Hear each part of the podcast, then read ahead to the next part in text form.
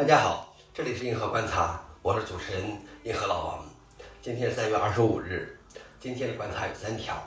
第一条，数据显示，QQ 用户数一年间减少了五千多万。第二条，特斯拉美国官网支持使用比特币进行支付。第三条，Genome 四零发布。下面是第一条，数据显示，QQ 用户数一年间减少了五千多万。腾讯发布了二零二零年四季度和全年财报，截止至去年年底，在微信用户达到了十二点二五亿，增加了六千一百万的同时，QQ 用户降至五点九四亿，同时比减少了百分之八点一，大约减少了五千二百万。曾经的中国社交 IM 王者，如今却一步步走下坡路。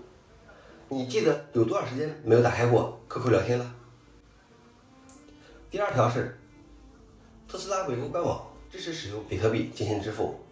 特斯拉 CEO 埃隆·马斯克通过推文宣布，他们已经完成了允许消费者使用比特币购买一辆汽车的功能。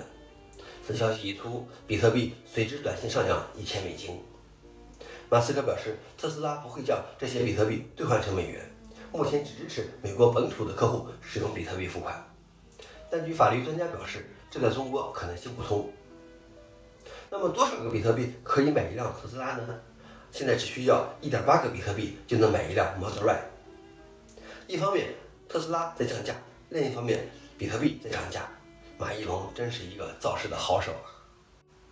最后一条是 Gnome 四零发布，Gnome 四零及 GTK 四工具包正式发布了。在此版本中，对 g n o m Shell 进行了许多改进和改动，包括对仪表盘和工作空间的重大改动。Master 继续完善了对微 LAN 的支持，Master 还增加了一个用于测试的原生的无显示后端。现在的支持原子模式设置，还有其他各种各样的改进。